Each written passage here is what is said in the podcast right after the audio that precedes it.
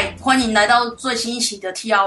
这一期我们请到呃台湾知名的信息安全专家 Alan。Alan 是台湾骇客年会多届的筹办者以及工作人员，然后他在台湾业界和技术社群之内是非常受欢迎的自然讲师。那现在自己独立出来创业啊，创办了一间信息安全顾问公司，叫 DevCo。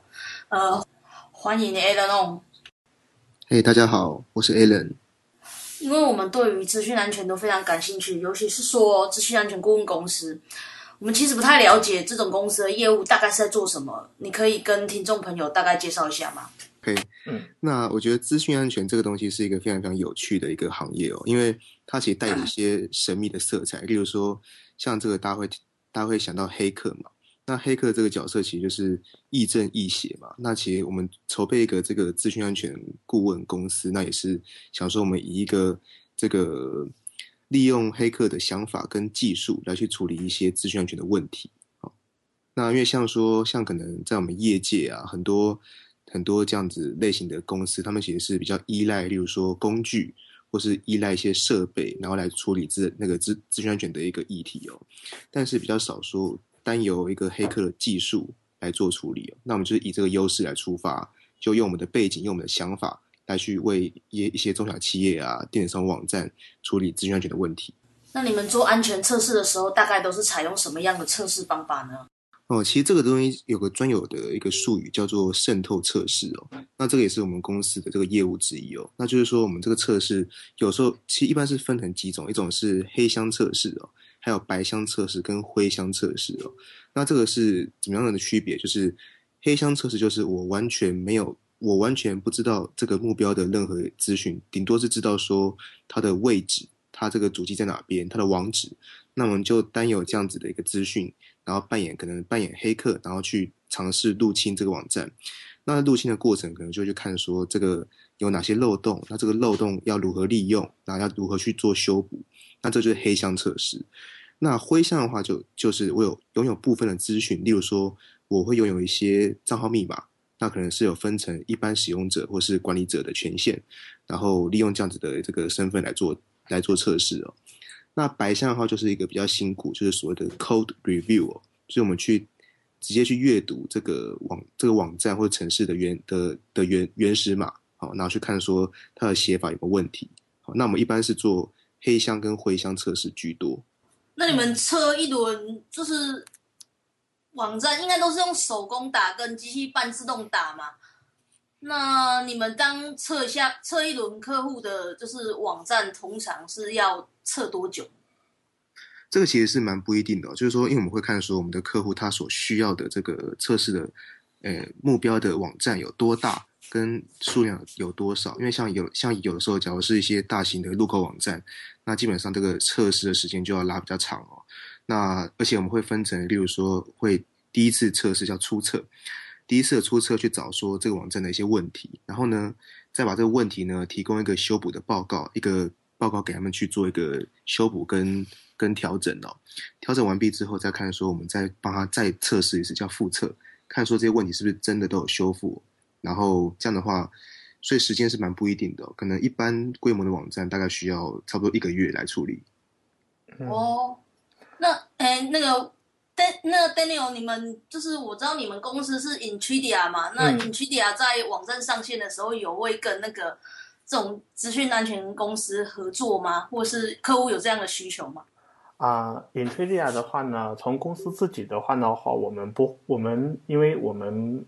公司内部其实没有在 安全方面的这样的专家。于是呢，我们会推荐给客户一些啊安全的一些测试的一些公司或者一些方案，而我们自己的话呢，只是要求我们在开发过程中尽可能去遵循一些比较基本的这种安全措施，尽量不要犯一些比较常规的安全问题。但是比较专业的，比方说我们在使用的一些软件呀、一些服务器的组件啊，或者一些开源的一些东西。呃，如果存在潜在的这种安全问题的话呢，如果我们的客户使用的话的话，我们建议我们的客户去找呃呃外部的这种安全方面的专家，比如说像艾伦这样的这种呃咨询公司来帮我们解决安全问题。这方面也是我们自己公司的一个弱项啊。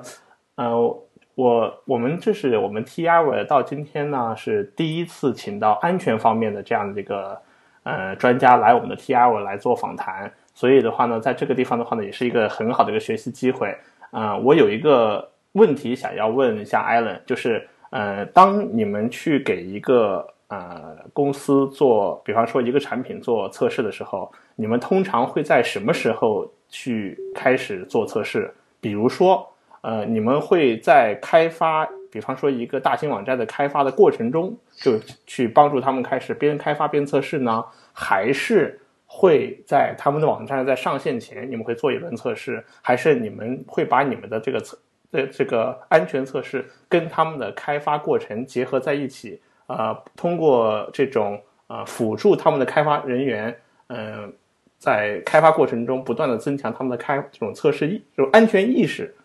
啊，这三种可能，你们通常会走哪条路？哦，其实这个这个问题是问的还不错，因为这个其实是看客户的需求。其实这三种我们其实都有，像有些网站他们是在开发期，那他们可能就会说，他们希望说能够整合一些资讯安全的一些思维哦，然后来辅助他们的开发。所以说他们可能会在一边开发的时候，然后开发好一个功能，那我们就他就帮他测试一个功能。那那这是在开发过程中的配合，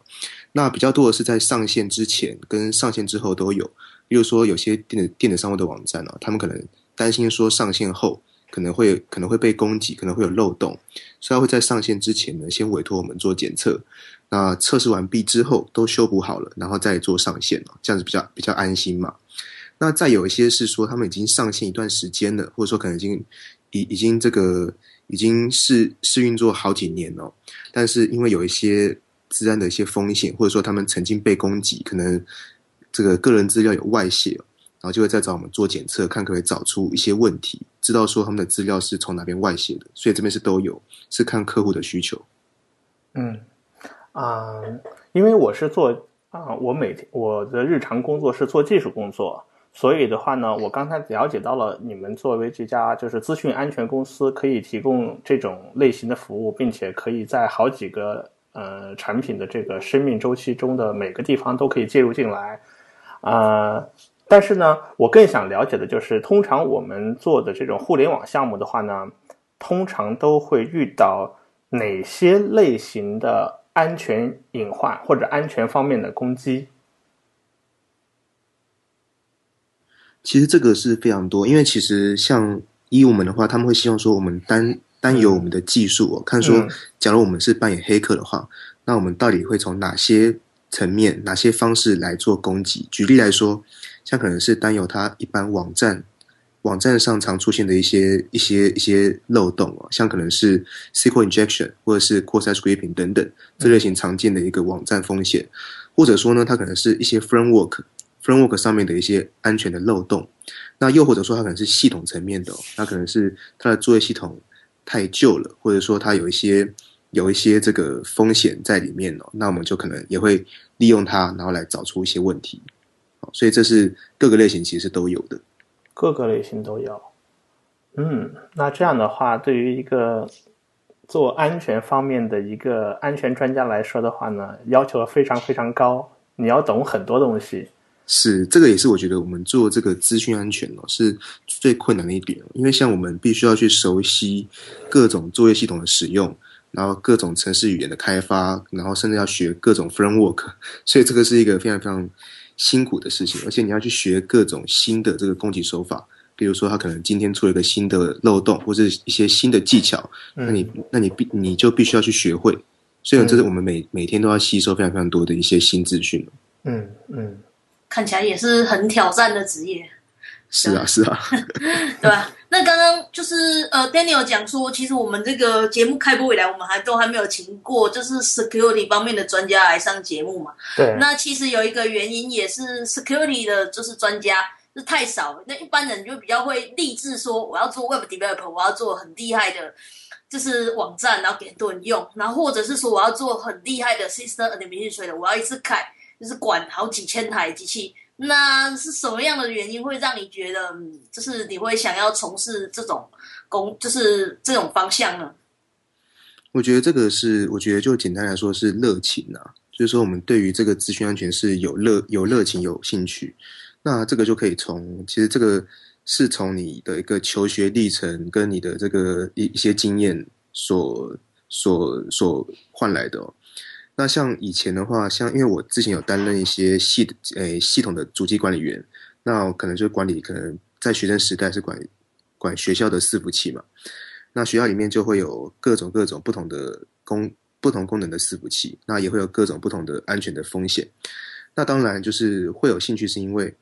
在那个时候你就接触到一些安全的一些议题，而且重要的是，我们那时候曾经是被攻击。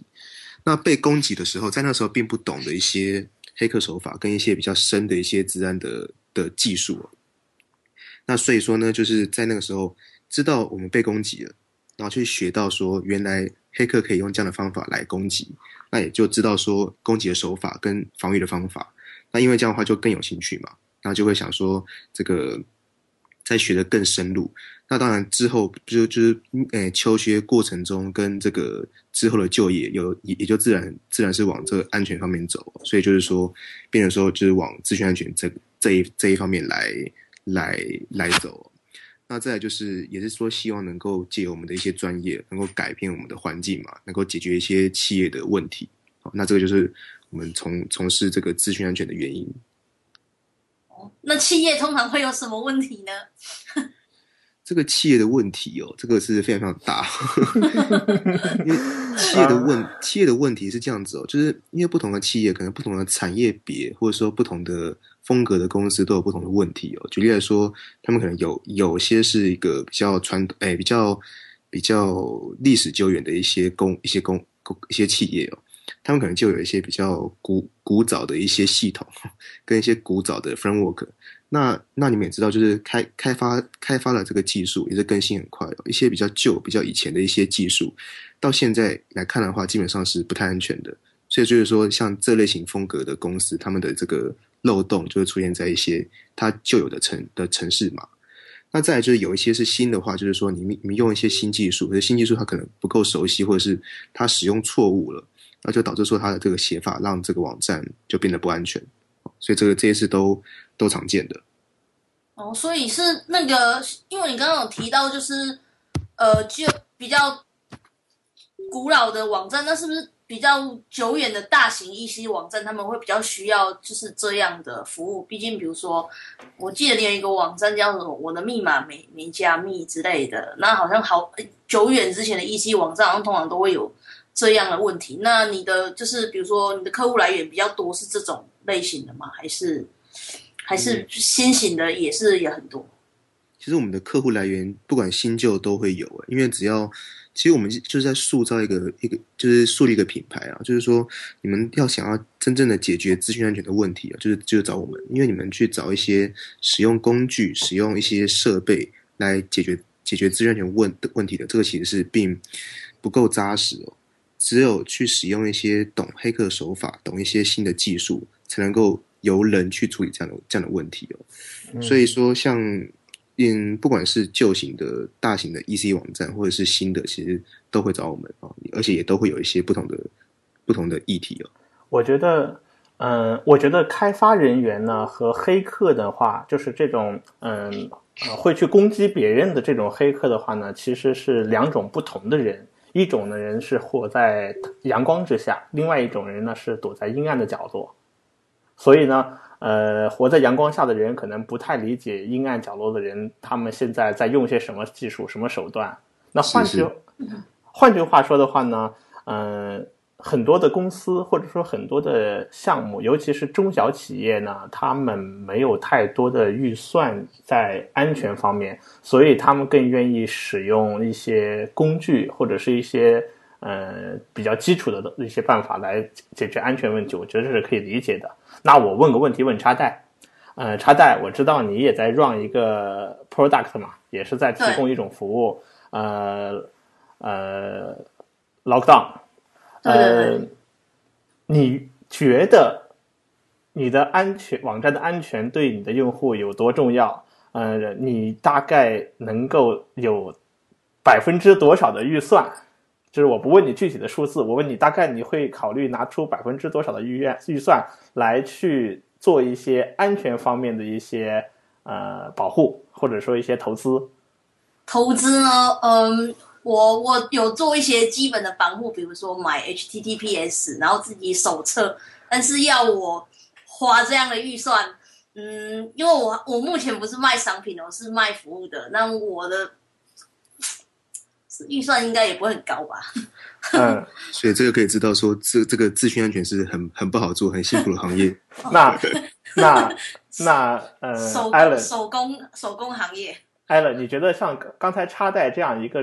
这样一种状态，或者插在这样一个对安全的理解，或者他对安安全方面的这种这种预算，就是说不是很高的这种预算的这种客户，我相信你可能会遇到的比较多吧。这样的客户的话，通常都会有一些呃，你会给这样的一些客户一些什么样的建议？我觉得插带的这种情况其实是代表着很大一部分的这种啊、business owner 的群体。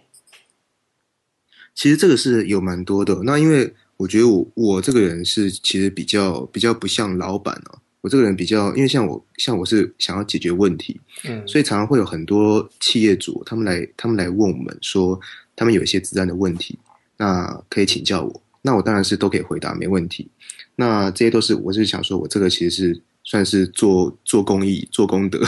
是为 了让大家的网站更安全，这个这个是 OK 的。那再来是可能是他们有说他们真的是没有预算，或者他们只有很少的预算，那这样可不可以做？那我想说，其实也是可以做，只是说你可以把做的方法做，就是做一点这个改变哦。例如说，像我们刚刚说我的这个检测，我可能会有一些初测、复测等等，那我们就可以简简化成，我们就只做一次简单的检测，然后我们再给你们一些这个这个网站的一些修补的建议，那去让他们去做修补。那我们可能就不协助去验证，那这样的话，其实我们的这个人人力的这个耗损就就会稍微比较少，那成本上其实也就还 OK。或者说，他们只希望说他们去学一些技术，而是不去不去请我们来来做测试哦。那就可以说我去教他们，我去演讲、去讲课，去看他们这个把他们的一些资讯安全的思维哦，能够提升到一个更高的层级哦，这样他们做了一些网站的这个撰写、哦、都会比较安全一点。那如果说他们听得够满意，或者说觉得术业有专攻，想要找我们再去做，那这个也是都很 OK 的。对啊，我记你今天你今天不是也才刚做了一场演讲的，记得对，因为因为其实大家都很蛮爱找我演讲，因为其实我们觉得现在这个懂技术的人很多，可是能够把技术讲出来又讲的别人听得懂，这个是很少的、哦。所以就是大家会想要说找我去讲，所以我所以我有的时候会去接一些，例如说企业内部的训练啊，或者或者是一些研讨会的这个讲者啊等等的。哦，对。那这边补充一下，就是 A Alan 在台湾满场就是出席，就是台湾社群各大 conference，就是都是主要就是演讲有关于就是资讯安全的议题，然后给大家带来就是非常好棒的收获这样子。嗯，那 Alan 你打过不是打过是测过测过这么多网站，那你觉得就是呃一般的开发者，你会觉得一般开发者最容易在开发网站上面遇就是设计的城市有什么就是比较常见的安全性的错误设计？你觉得是都是哪些？其实我觉得这个这个刚刚 Daniel 讲的很很好，就是我一直在强调说，防御者跟攻击者的思维是完全不同的。就是说，像我们的网站的管理者跟开发者跟黑客的思维是完全不一样的。因为像我们可能想说，我们要做阻挡，我们要挡挡哪哪些资源，挡什么什么东西。可是你的你的阻挡对于黑对于黑客来说可能是完全无效的，他可能可以用一些轻易用一些字特殊的字源啊，就可以去绕过。所以我觉得这个是目前最最多的问题是，他们不理不理解黑客的思维，然后只用防御者的角度出发来做防御，这样是不足够的。那再来就是依照这个一些国外的研究，那其实现在这个 SQL injection 跟 core site scraping 这样的漏洞还是非常非常的多。对，这代表说对很多，这代表说大家对于这个漏洞的一个防御跟看法，跟他一个撰写的方法，都可能还没有做到很足够，所以这样的问题还是非常非常的多。嗯，那呃，前段时啊、应该是就在最近几天啊，我们在社区里面，我们看到一个帖子，就是说呢，嗯、有一个人发了一个帖子，说他，嗯、要从一个网站要去跨站或者说跨域去寻求另外一个网站的资源，然后呢去拿一些资源去做一些功能。但是的话呢，因为他用了这种跨域的请求之后的话呢，就会带来一些安全隐患。然后呢，他就很担心这样会不会被黑客利用。然后大家对他的观点呢，就是啊，既然你要做这种啊跨域的请求，那么你最好去不要去请求一些比较敏感的一些数据。如果你要去请求一些敏感的数据话，那呃安全问题的话呢，你就得。自己来承担，因为你给黑客开了一个口子。可是我们就遇到了这样一个选择：我为了去实现一个很重要的功能，我就不得不去放弃了从安全角度上做了一些呃抵挡，或者是做了开打开了一个口子，或者说因为安全的问题的话，我宁可不要这个功能，或者说我有个什么其他的方案。有很多时候，在开发者来说的话呢，他们可能会选择：我宁可为了完成一个功能，我也放弃了安全。我觉得这是是这种比较常见的一种一种情况。其实这个是，嗯，我觉得这个安全还是可以兼顾的，因为像这样子的话，应该是说在网站上开启一些 API，然后来做呼叫嘛，是吗？嗯，对。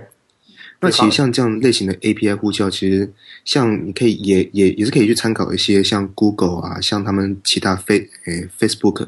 他们的一些用法，就是他们可以去申请一些 API key。那单有 API 的。的 key 来去判别说是哪个使用者。那如果说它出现滥用或者说遗失的话，那我们可以直接把那个 key revoke 掉，这样就可以确保说这个这个用的安全。那再来就是可能去对于一些 IP 啊去做一些做做做一些白名单，然后做一些黑名单的的阻挡。那我觉得是可以做到一个程度的安全。嗯嗯。我我听到了一个，今天我看到在论坛上有一个，就是也是一个做 VPN 方面的一个专家呢，就评论另外一个人就这么说的，说，呃，每次你去发起一个 API 请求，如果对方提供的是一个 HTTPS 请求，但是你又不去验证对方的这个更正书是否是合法的，那就等于 你根本。这种应该在 CN 比较常见吧？常 现在是比较常见，对吧？CN 官方组织自己都会偷换证书之类的。是啊，是啊。那嗯呃对呃，回到刚刚那个话题，那你你测试过这么多网站，那在呃，我有个好比较好奇的疑问是，哪哪哪一种语言开发的网站动比较多？哦，其实这个问这个问题很尖锐哦。其实就我以这个黑客的这个角度出发的话，根据我们的经验哦，就是我们没有任何的成见。根据我们的经验哦，我们看到用 PHP 来撰写的网站哦，是会特别的高兴，因为呢，它这个最常容易发现一些弱点。但是我要澄清的是，我觉得这并不是 PHP 不好，其他的这个语言我觉得很不错。而且它的一些安全防护其实都有，但是我觉得是主要是因为使用者、开发者他其实并没有去使用一个比较安全的写法，而且网络上有着太多太多旧的资讯、错误的资讯、错误的写法来误导现在的开发者，所以说很多人是用了一个不安全的一些一些教教学的写法，然后来写网站，让网站变得很不安全。那相较之下，有一些比较新的一些语言呢，跟 framework，他们就用了一些比较一致，然后比较正确的用的用法。像这个 Ruby on Rails，它其实就是用的是比较比较新，然后比较正确，那也比较不会有一些太太过于不安全跟错误的用法。所以我觉得这个是目前 PHP 比较多出现的问题，是在于一个错误的教学跟一些这个成年的一些比较旧旧的 code 来造成这样的网站变得很不安全。那对于这样的一个情况的话，嗯，现在对于 PHP 方面的话，有没有一些比较好的一些建议给这些做 PHP 开发的这些软件工程师？呃，除了让他们去使用最好的、比较完善的框架，或者是呃比较新的技术之外，有没有一些什么地方可以给他们一些忠告、一些建议？呃哦，我也想要补充一点，就是嗯，就是呃，就是。像 Ruby on Rails 预设其实就已经挡掉蛮多 security issue，比如说它 default 就是 escape HTML，所以 cross site scripting 的问题就比较少，然后 ORM 就有滤掉比较多。那我想要问，就是 Alan 有没有推，就是推荐的呃 PHP frame framework 是就是在这方面做的比较好的，因为我们知道现在有什么 CI 啊、Laravel 之类的，然后 Laravel 自己还有自己的 ORM。那你在玩，就是你在玩这些 framework 或测试这些站台后，你有没有觉得就是哪些 framework 这方面就是做的比较好的？哦，因为这个其实牵扯到蛮多问题，我我先回答前面 Daniel 所说的，就是说给开发者的一些建议。那其实我是觉得说，其实有一些正确的写的一些撰写方法，其实是可以去学的。例如说，像这个 MySQL 的这个调用哦，它其实是有一些比较正确的写法。例如说，使用 Prepare Statement，而不是直接使用 MySQL Query 这类型的方的方选哦。那这个是其实是可以可以去研究的哦。其实像国外有一个组织叫做 OWASP，OWASP 哦，那它其实是都有去撰写很多很多这个这个资讯安全上面。跟网站有关的一些一些技术文件哦，包括说安全的测试测试的方法，然后呢，它的这个弱点的成因，然后弱点该如何修补，该如何去做正确的开发。那它有一个东西叫做 OWASP 的 Testing Guide，它里面呢就会有一些各种各种弱点的测试方法，跟它的这个正确的写法。那我觉得这是一个很棒的一个参考的一些一些文件哦。那你也可以从黑客的角度，好，从测试的角度去看。然后去回头来看，说你该怎么样去撰写一个良好的网站。嗯，那再来就是说，刚刚插袋问到说一些 framework 的问题哦。那因为其实现在的这个 framework 非常非常的多，那我是不知道说哪一个是特别安全的。因为呢，我的想法是不能够完全的相信 framework，因为像我们公司我们团队才刚找到一些 PHP 非常非常非常热门的一个 framework，它内建的一些就是。这个过滤的一些方选呢，它还是含有一些 core site scripting 等等的弱点哦。那当然，我们已经回报给原给原厂，他们他们已经做了一个补丁了。那所以就是说，我觉得不要去完全相信 framework，你就必须还是要有一些黑客跟测试的思维哦，然后才能够知道说你这样子的写法、这样的调用是不是是安全的这样子。那 Rose 对你来说，你觉得好打吗？我。我这里补充一句啊，我觉得 Rails 相对于 PHP 或者是 Python 来说有一个好处，就是在整个社区大家只热衷于一个框架。对对对对，只热衷于一个框架。所以在在在 Rails 在在 Ruby 社区里面的话呢，你要去研究或者是要去打的话，就是 Rails，好打吗？好打吗？对，我是觉得说 Rails 确确实哦，它因为它比较，我觉得比较单纯了。那像 PHP，我觉得是。太过自由，太过自由就会出事情嘛，对不对？因为它的 framework 太多了。那我觉得用 Rails 的的网站其实是不好不好攻击的，因为它开发者就像刚刚说，它的社它的社群其实是非常非常的的发达，而且里面的一些一些一些文件啊，或是一些教学都非常非常的好，所以一些不该有的错误其实都不会有。只要不要开发者他自己去呼叫一些有问题的方选，基本上都不会有太大的的问题了。那而且它里面都有一些这个 Rails 他自己提他自己提供的一些过滤的方选，那其实都可以把安全的一些问题把它排除掉。那 Rails 你你你打过，你觉得就是最容易打的是哪哪部分？就是你都会从哪边下手？你觉得洞比较多这样？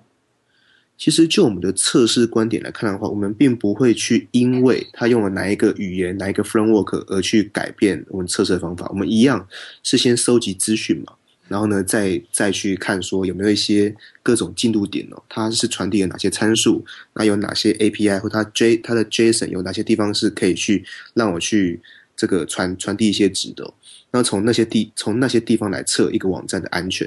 那当然热死的话，其实有一些东西是可以特别尝试的，例如说这个 C C V 编号的这个二零一三零三三三哦，那像这类这类型的东西，其实还是蛮多人，因为他可能使用了 Frame 使用了使用了 Rails，他却并没有去做修补，像可能很多人是喜欢使用，哎，像可能有些人喜欢使用 ReMin，可他并不知道说 Remi 它可能背后是。背背后是 Rails，它可能需要更新。那像这样的话，这种网站就很容易被很容易被攻击的。好啊，的确，我觉得上那个你刚刚讲，我要补充一下，刚刚 Alan 讲的那个，刚刚那个是二零一三零三三三，应该是那个可以 remote 执行 code 的那那个很著名的那个 exploit。那那那个，我我那是那那个东西当初出来的时候，也是我朋友就在炫耀，他把他把他家手下的那个网站已经全补好了这样子，但是我就发现他家有点门门没锁这样子。好像这这个这个安全问题，甚至还把那个 GitHub 报过一次，对不对？对。呃，刚才呃，刚才 Allen 提到了，就是这个很著名呃，这个很著名的这个 Rails 的这个漏洞啊报告呢，就是 CVE 二零一三呃杠零三三三。实际上，呃，我们可能开发者可能并不太熟悉安全社区，也不太熟悉在安全社区的这些 term。能不能给我们解释一下这个这个专业术语 CVE 二零一三杠零三三三这个术语是怎么来的？呃，我们到什么地方去追这些啊安全的这些 report，然后尽快的在第一时间把这些问题给修补好？能给我们普及一下这样一方面的一个知识？那这个其实 CV 编号，它其实是一个，就是因为像像我们都知道说很多这个资讯安全的一些一些网站啊，跟一些漏洞通通报的的网站，他们的网站太多，而可能不同的网站，它可能是讲的是同一个漏洞，所以就有一个 C CV 这样子的的的一个的一个组织，就是说他们是希望说各种漏洞呢，它都可以有一个统一的编号来判定是哪一个漏洞，那所以说就我们就会有跟就会就。开发者或是一些漏洞的这个造研究员哦，他们就会去通报说，我希望把这一个漏这个漏洞呢，去申请一个 CVE 的 ID，那这个 I 这个 ID 他就会去把它预留给他，然后再就是他们会去跟他们说哪些网站他们所上面所述的所讲的漏洞是属于这个编号的，那会有一些专专诶，会有一些专专门的这个研究员，他们会去把它整理起来。然后就会知道说，我们这个这个编号就是表述的是这一个漏洞。哦，那那 OK，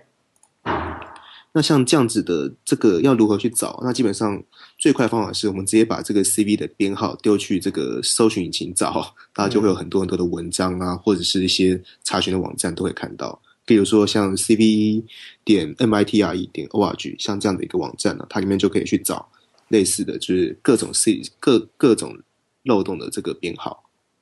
嗯嗯啊，知道了这个漏洞编号之后，其实我更关心的一件事情呢是，嗯，作为一个开发者，我对我现在正在用的这些东西呢，我会比较熟的。但是我怎么把我，比方说我现在用 Ruby on Rails，我在用 Rails 的版本是四点零点二，是当前发布的最新版，我怎么知道？这些最新版已经修复了哪些 CVE 编号的哪些漏洞，而哪些漏洞很可能，嗯，就是在某个更新的版本才被修复。就是我怎么把 CVE 编号里的这些漏洞跟我现在使用的 Framework 的版本号能关联起来，然后我确定哪些安全隐患在我这里已经被修被框架修复了。那这个其实是必须要去看哦，像这个 C CV 的这个网站哦，它里面其实有各种各种 reference，就是可能。各大这个资讯安全的网站哦，那它里面里面都会讲都会讲说这个 CV 编号它所影响的范围，它是哪些版本是会有问题，那直到哪些版本才有修复，那所以在那里面其实都有相关的资讯可以看哦。嗯，你会你会建议作为一个呃开发者，会经常去关注这个 CVE 网站，然后去看你当前在用的框架有哪些漏洞。如果你不能够升级你的框架，你就要去呃看怎样通过。CVE 网站的 report 去手动去呃 fix 这些漏洞吗？哎，当然，我的想我我的想法是，如果大家都能够这个关注这些问题的话，那基本上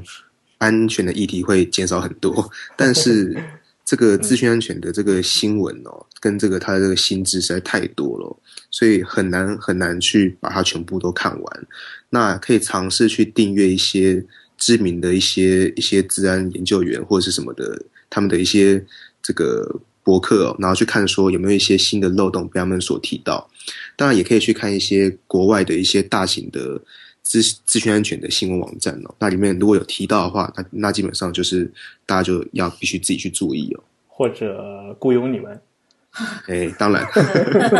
我们我们自己其实是因为我们知道说，我们每天都要看上千则这个资讯安全的一些新新闻跟跟文章哦，所以所以我们都有每个月去做一次这个资讯安全通报，就是说我们去整理整理起来，就是哪些是这个顾客他所必须要去知道的，那么把它整理起来，然后他就不用去自己去寻找，不用自己去去理解，我们就直接把它写好，然后跟他说，你就看这一份就够了。好，那这个这个是我们的这个顾问的客户，然后享有的一些福利哦。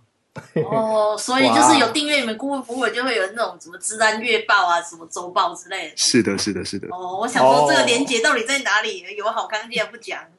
讲到是付费服务。这个是花了非常非常多心力所做的。哦，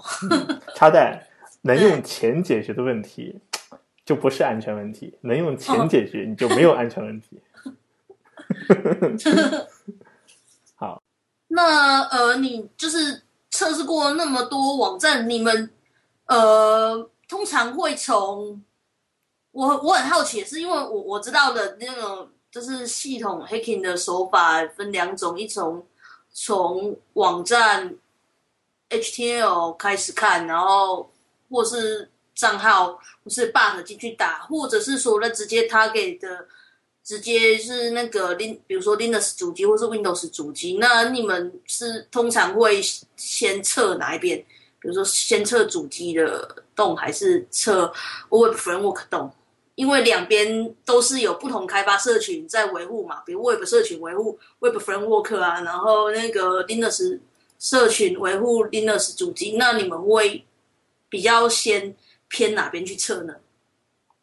其实这个就像我前面所说的，就是我们是就是把自己当做是黑客，用黑客的思维出发。你这个网这个网站会有哪些的资讯？我先收集嘛，看说这个主机放置在哪边，在哪一个机，在哪一个机房，是使用 Linux 还是使用 Amazon 的这个 EC2，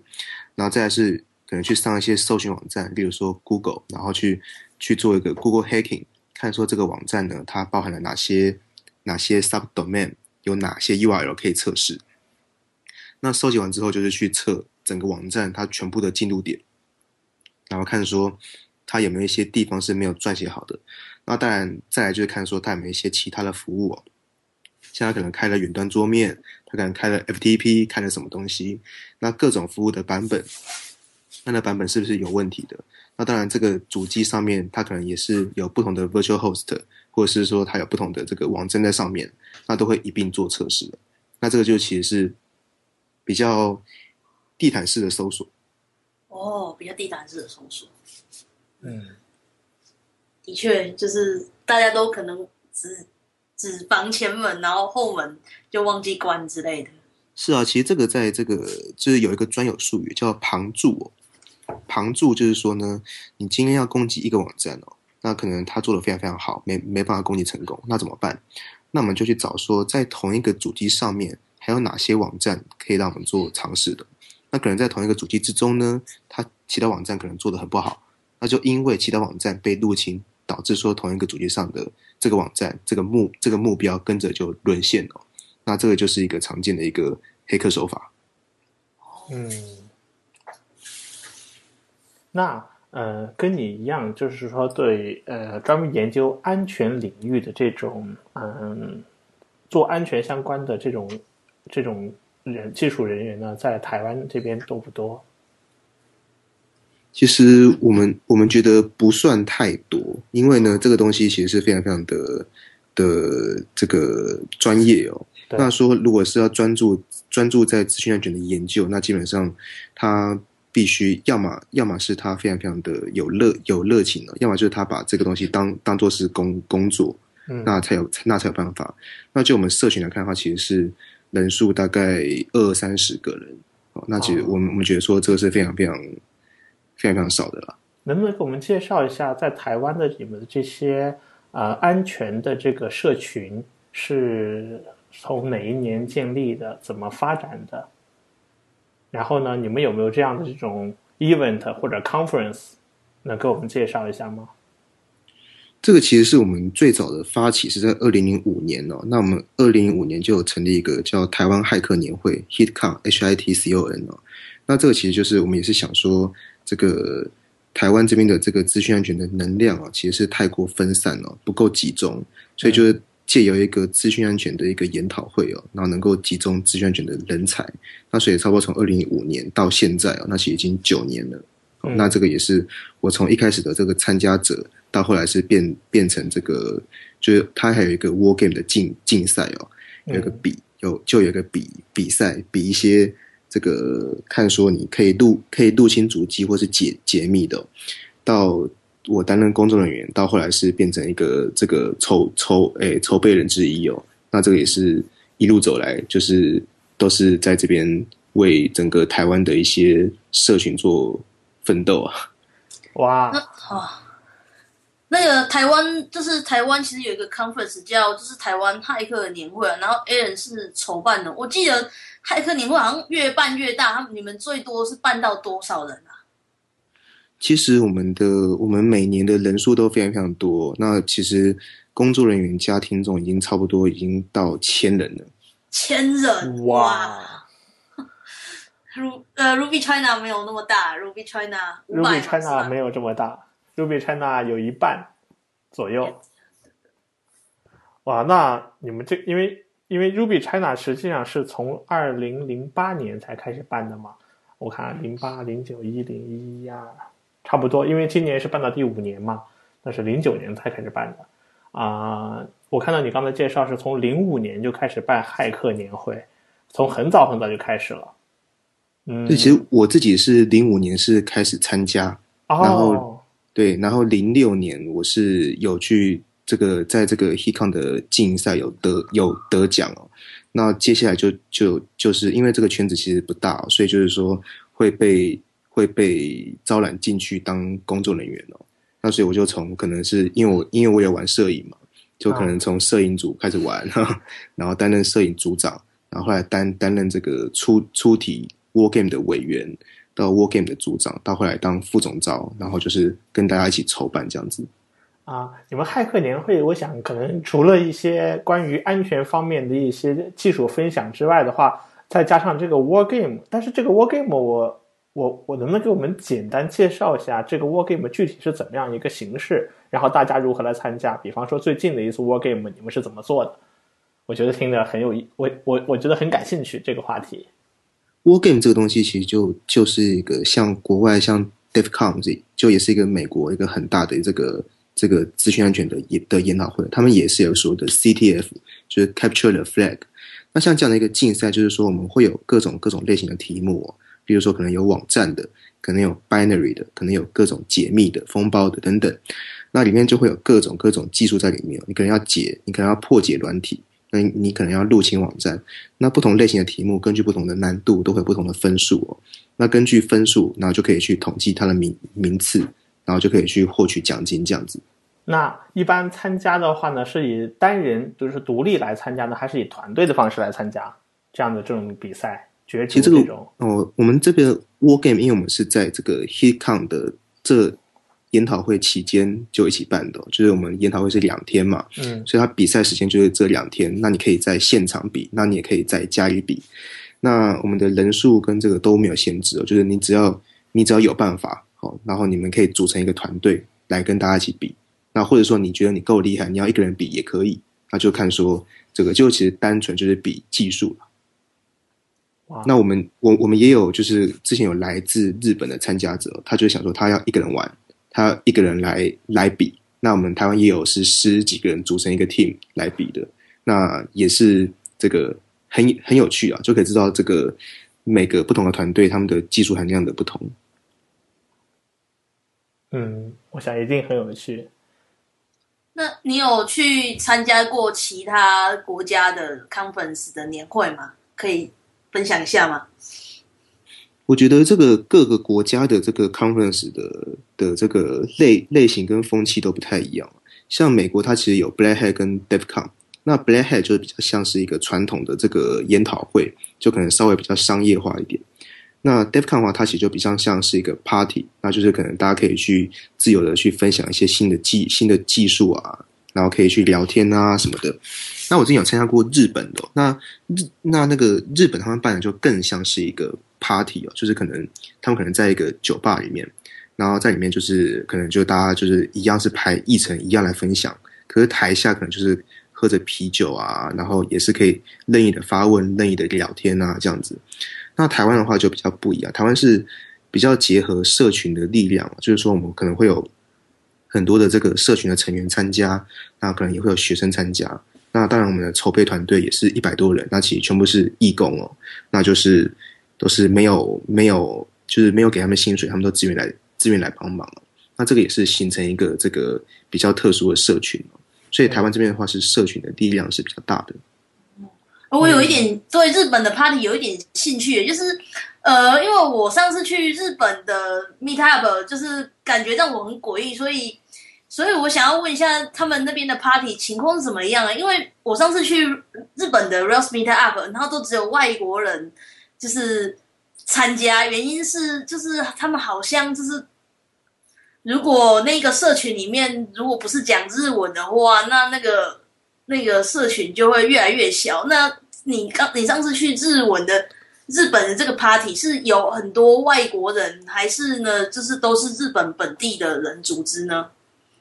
其实这个很有趣哦，因为我们跟日日本的那个团队其实算是很友友好，那他们也邀也邀请我们去。那我们去当然是讲英文呐。那不过当然日本那边对于英文的接受度可能当然是没有日文那么高，但他们其实都是非常非常欢迎我们我们去的，就是说啊，你们是来自台台湾啊，然后非常非常好啊。那他们里面的组织里面也有一些人是精通英文的，所以就是跟我们也可以沟也可以沟通，所以并不会说有就是可能不是讲日文就就就不太能够融入的感觉哦。那参加的人其实他们那边也是，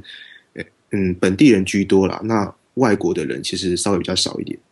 哦，因为我上次去那个日本的 Real Speed Up，就是还蛮有趣。我们本来是想要认识多一点日本开发者，就去那边几乎就只有中国开发者跟那个外国开发者。然后我就问他们为什么这样子，他们就说：哦，原先本来是由一些 Real 的的日本开发者，那那个发起人是一个英国人，那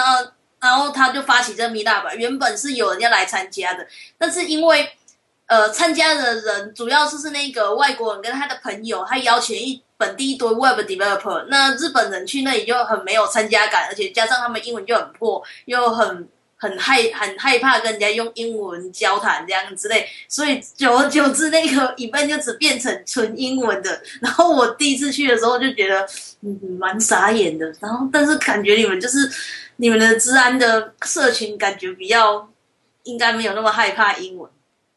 我觉得这这个这个也是啊，因为你要你要去学资讯安全，那其实很多就是你必要去大量的去阅读，去看一些一些外文的一些文章啊，或者是讨讨论啊，所以相相对我觉得对于英文的接受度可能会稍微比较高一点。嗯，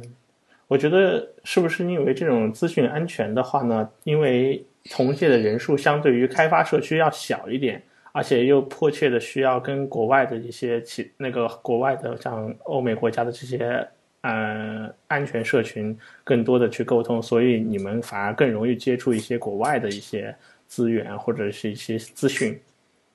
我我我我我觉得是因为其实这个我觉得资讯安全哦跟黑客这个在各个国家都算是小众啦，那所以我们更可以希望说能够跟一些国国外的一些研究员来做一个交流。所以，我们像台湾这个骇客年会 HeCon 哦，它也是有非常非常多来自各国的这个参加者，像日本、韩国啊，那可能也有也有来也有来自中国大陆、香香港、新加坡，然后甚至甚至说之前还有俄罗斯的都有，所以这个是已经变成是一个蛮国际化的一个研讨会。嗯，我觉得，嗯，在大陆。一家不管是什么规模的公司，从小公司到大公司，想找到好的、优秀的开发人员，从来都是一件很难很难的事情。嗯，如果找开发人员都这么难，那么找安全类的人的这种安全的这种专业的人，应该是更难。那么一般呢，如果公司自己需要有这样一个职位，需要招聘这样一个安全的专家，他。到哪里才能找到这样的人？我觉得这个也是目前大家都很头痛的一点哈，因为资讯安全的人才真的是很难找，而且它是一个非常非常难培育的一个一个技术，因为你可能要精通各种各种作业系统、各种语言，而且你要对于这个东西有很持续的热情哦，所以我觉得这个是很难找。那在台湾的话，多半都是靠一些，比如说社群啊，或者是口耳相传啊，或者是看说这个人的一些经历、他的知名度，然后他是不是有找到一些公开的，就是有找到一些漏洞等等，然后用这样来找，比较少去透透过一些这个这个人力银行之类的管道来找。哦，对而且我我我我，我觉得你们的行业好像比较特殊一点，像我们是 Ruby 嘛，那我们的活动都比较 public，但是像你们的，好像你们的社团活动，社群好像都比较 underground 是吗？我觉得这个这个也是一些一些，我觉得这也是跟风气有关系啦。就是说，因为像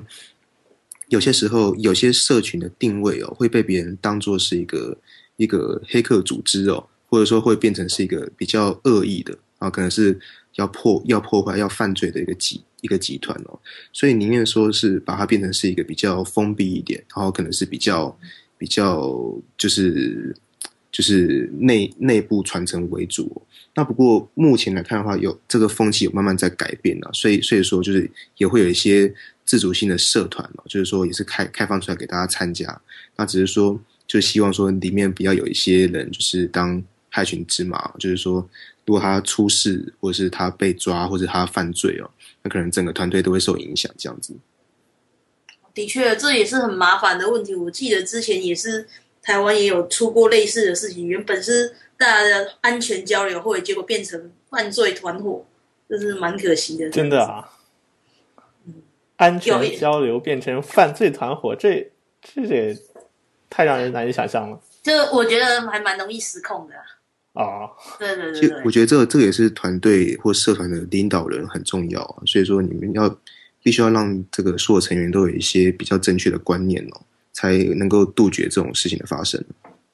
嗯嗯，那啊、我们回过头来聊一聊，嗯，如何成长为一个优秀的安全专业人才？嗯，可以如何去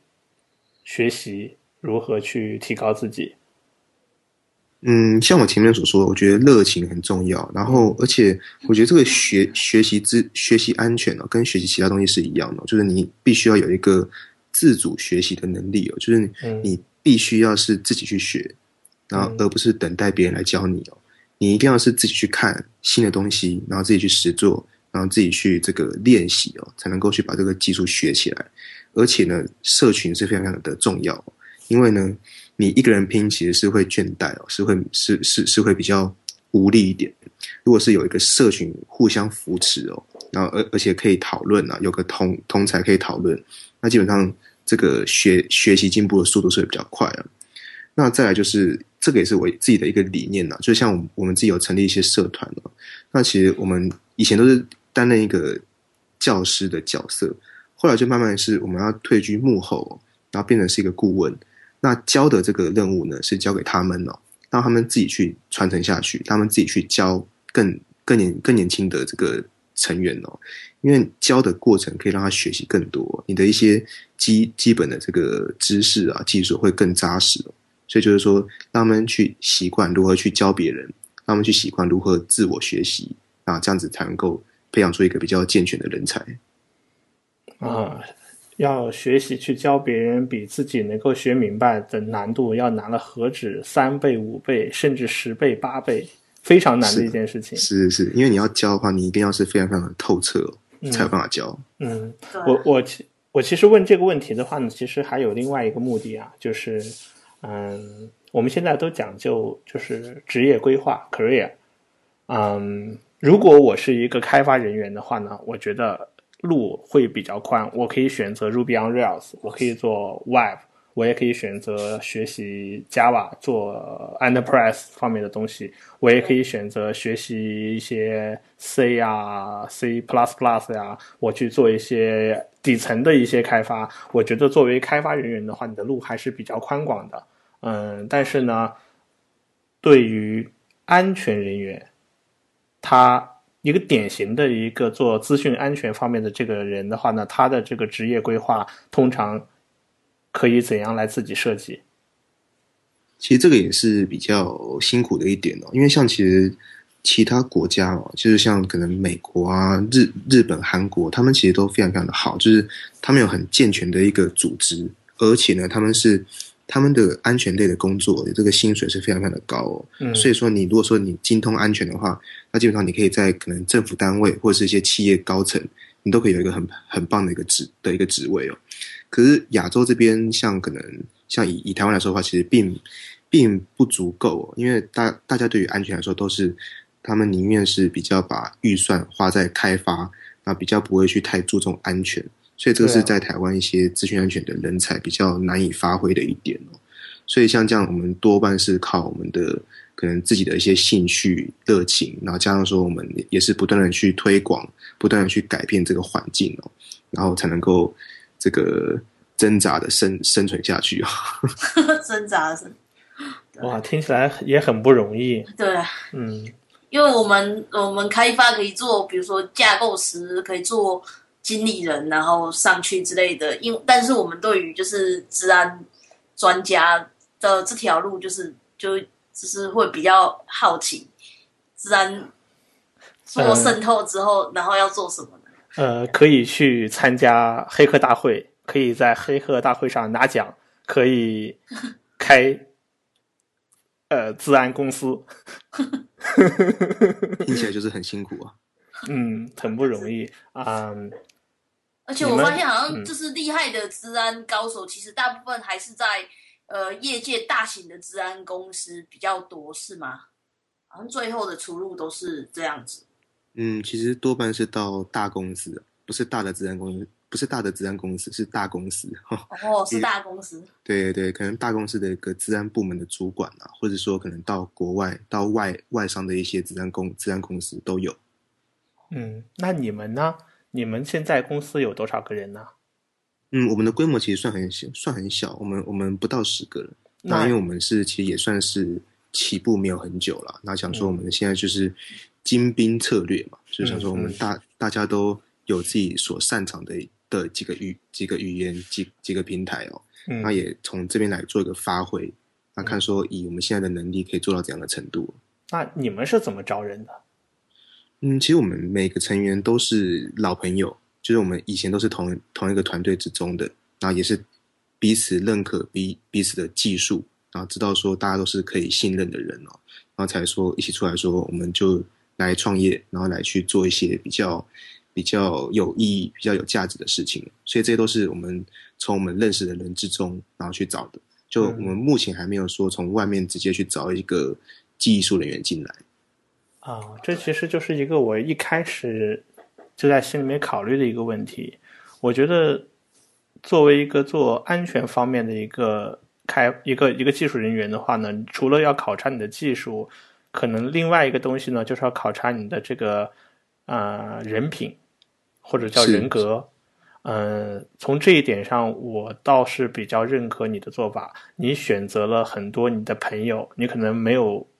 不会轻易到外面去招聘，你都是选择跟你相熟的，可能很多年的这种对他的人格或者人品非常放心的朋友。这个话，我觉得是比较好的做法。那我觉得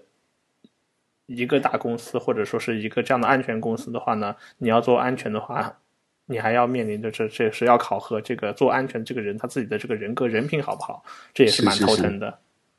对，我觉得人品的话，基本上是做安做安做安全最最重要的，因为这个也是看企业是否可以信对我们有信赖哦，可以把他们的安全整个委托给我们，所以你的道德操守都是很重要的。嗯，怎么样能够说服你的客户，并且证明你们有一个非常高的这个道德操守，不是一件轻松的事情吧？嗯，对，因为就可能是要看说你跟哪些单位有合作过，例如说可能跟金融或者跟政府跟哪边，那他们就会说，如果连他们都信赖，那他们应该应该是 OK 的。再就是说，看你的领导领导人跟你的成员里面是不是有一些是可能是比较知知名的、哦，那他可能就是大家都了解说他是一个很很 OK 的人，那基本上他的信赖度就会比较高。嗯，我想真的能做到在整个行业内部大家都比较认可、比较信赖的话，真不是一天两天能做到，可能是要做好多年的，不断的去嗯努力才能证明自己，真的是很不容易啊。是啊，这个都是一个经营啊，就是说你要如何去坚持走自己的路，然后如如何去去坚持自己的理想哦，看是如何去改变的这个大环境，如何去让我们整个整个社会哦，或者整个网络环境变得更好，变得更安全哦。那这个都是我们的理想。哇哇，这个这样能能在这能在这样一条路上能够走出来的话，对。这样的人的要求远远要远超过一个做开发的人的一个要求，对，所以非常非常的辛辛苦，非常非常的穷，神圣的职业，像我们就四块很多。是啊，我也希望可以很市侩啊，可是不可以，没有没有预算，没有预算，的确。嗯，那今天节目应该就是差不多了。那我们在那个节目最后，通常都是会就是请来宾挑一下这一次的就是 pick 这样子。那 Aaron 有没有什么东西想要分享给大家的？嗯，就是可能有一些，因为像我们刚刚所说的治安的议题哦，其实治安的新闻太多太多了。那其实有些时候我们也希望说能够有一些网站是在上面看就够了，好，就在上面可能会有各种各种新闻的的整合哦。像有一个新闻网站也是这个。这个朋友在最近所开发叫做 exp. tw，那它就是一个这个整合了这个国国内外哦各种各种资讯安全新闻跟这个漏洞通报的一个网站。那这个是一个新闻网站。那再来有两个网站是我闲暇之余哦所做的一个比较有趣的网站哦，一个叫做 Hacker Friendly 啊，这就是一个。如果说我们看到有些网站，或是你可能在路边看到有些设备，那他们可能有一些是对于黑客很友善的，那我就会把它拍下来，然后就会传到这个这个上面去。那也很那也很多人投投稿啊，例如说可能有些网站呢，它可能有跳出错误讯息，那里面可能包含了一些账号密码等等，那我们都觉得说这真的是对黑客太友善了，那我们一定要把它记录下来哈。所以这个就是一个。我记得在前几天在上面还看到一个有趣的，好像是那个验证码，然后直接在 HTML 里面就直接有了嘛，图形对对对，就是诸如此类啊，就是我们也要感谢他们对于黑客族群很非常非常的友善哦，所以就把它记录下来这样子。嗯，那再来还有一个叫做 Plan Pass 哦，就是叫我的密码没加密哦，那这个也是一个蛮也是一个推广一个理念哦，就是说我们。各种网站只要有会员制度的，那都必须要去使用一个不可逆的演算法来把密码做一个加密哦。那也就是说呢，这样子可以防堵一些问题，像可能黑客入侵之后，他不会因为入入侵的资料库就把使用者用户的全部密码都导出哦。这样的话就会造成这个很很多用户的密码外泄。如果是使用一个正确的加密法的话，那基本上就不会有这样的问题哦。那所以这个布洛格就是。就是嗯，把一些我们看到的一些网站揭露，就是说它可能是可以正常的找回用户的密码，那它可能就是在它资料库之中，它的用户密码是纯明文，那这样的话就很不安全。那这个是一个揭露。嗯，那再来的话就是，我就很推很推荐这个插袋他自己的网站哦，他自己的一个不管是部落格也好，或是说他的一些页面哦。里面就有讲一些可能包含一些 Rails 它的一些自然的一些这个写法，或是要注要要注意的的地方哦。那这个就可以可以多跟插袋请教啊。好，你这样先讲光我了，pick 了，我就是要 pick 自己啊。插在是让别人讲比较有说服力啊。哦，对对，感谢感谢，我我这次要自己要 pick 的是，就是我在新加坡的那个 Red RubyConf 有讲一个呃 Security Rails 的的相关的议题，那主要也是就呼应刚刚前面 A Alan 讲的，因为很多人就是呃。只是就是会针对防御者的角度，那我写那篇的时候，其实是完全以进攻者的角度，因为我以前也是有稍微小玩 security，那我帮很多 Rails developer 做过 code review，所以我大概知道，呃，会有问题的是是哪些 entry point，而且这是大家都没有注意到的。那我在这一这个 talk 里面揭露的就是非常多的手法这样子。那那是大部分呃 security rules 里面比较没有讲到，因为他们可能会讲很 tricky 的 part，但是我是讲呃是很很容易中雷的，就是误区这样子，这样子推荐大家去看。嗯，那 Daniel 这次有没有什么 pick 呢？好啊，嗯。通常我们 Ruby on Rails 社区作为一个，就是我们通常在开发过程中的话呢，特别注重于写代码。但是现在的话呢，我们在做产品的时候的话呢，用户越来越多的关心我们的设计、design 和 view，就是视觉。啊，我给大家推荐一个网站，非常其实是个非常有名的网站呢，叫做 Smash Magazine。啊，这个网站呢有非常非常多的这种跟设计和互和外部互联网的这种设计相关的这些。呃，文章，而且呢，他们每隔一段时间呢，都会把自己的这些精华的文章的话呢，做一个整理，然后出一本书。这本书呢，叫做啊，Smash Magazine 啊，Books。而且这本书的话呢，他们最近一段时间呢，出了他们的第四版，就是 Smash Book Number Four。这本书的话出来之后呢，在推特上非常流行，受到很多的做互联网 Web 开发的这些人的追捧。然后我也去买了一本，然后我现在看下来，我觉得这本书的内容非常赞。如果你要是做开发的话呢，呃，想也想了解一些最流行、当下最好的一些呃交互设计和视觉设计及用户体验设计方面的内容的话呢，这本书我强烈推荐，叫做 Smash Book Number Four。哦，那个多看，我记得多看上面有第一集跟第二集的中文版在对的，对的，非常好。然后呢，他们的第四期的英文版应该就是这个月的，就是大概两两三个礼拜之前刚刚发布，嗯，是最新的。对，好。好，那今天感谢 Alan 来上我们节目。我感谢两位，感谢两位，谢谢 Alan，谢谢谢谢 Daniel，谢谢插袋，谢谢。